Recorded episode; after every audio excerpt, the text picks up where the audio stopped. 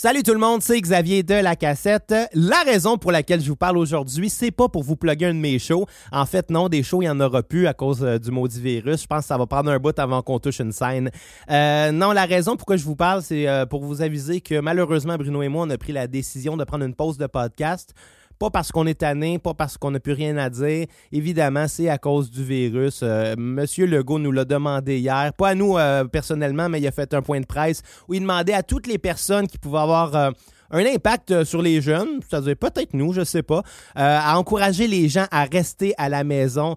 puis je pense qu'en ce moment, les gens comprennent peut-être pas la gravité de la situation. oui, il y a beaucoup, beaucoup, beaucoup de gens qui vont survivre de ce virus-là.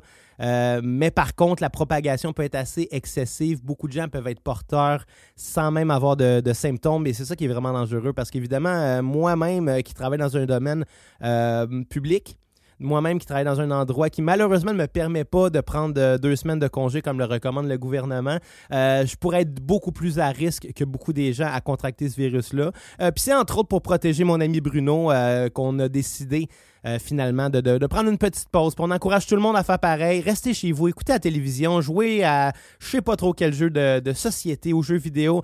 Euh, c'est pas important. L'important, c'est de ne pas sortir de la maison. Euh, si vous avez quelque chose à acheter, regarde, Amazon existe là. Je, dire, oui, on est dans une situation de crise.